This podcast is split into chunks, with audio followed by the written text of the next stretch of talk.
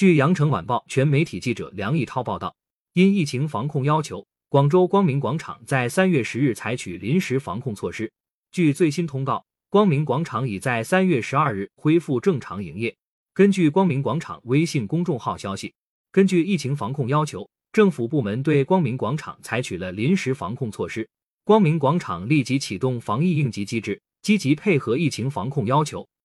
对商场进行全面清洁消杀，并开展全员核酸检测，核酸检测结果均为阴性，符合复业要求。光明广场于三月十二日恢复正常营业。感谢收听羊城晚报广东头条，更多新闻资讯，请关注羊城派。